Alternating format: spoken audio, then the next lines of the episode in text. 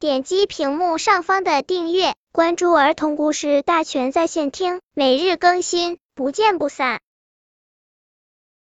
本片故事的名字是《蝴蝶送信》。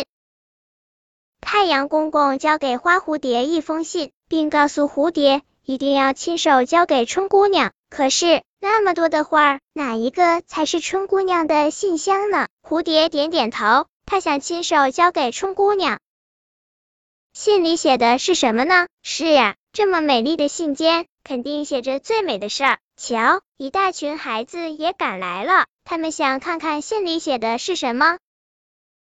蝴蝶飞呀飞，脸上挂满汗珠。其实蝴蝶也想看看信里，那不是写给自己的，谁也不准看。它敲开了一个又一个花的小门。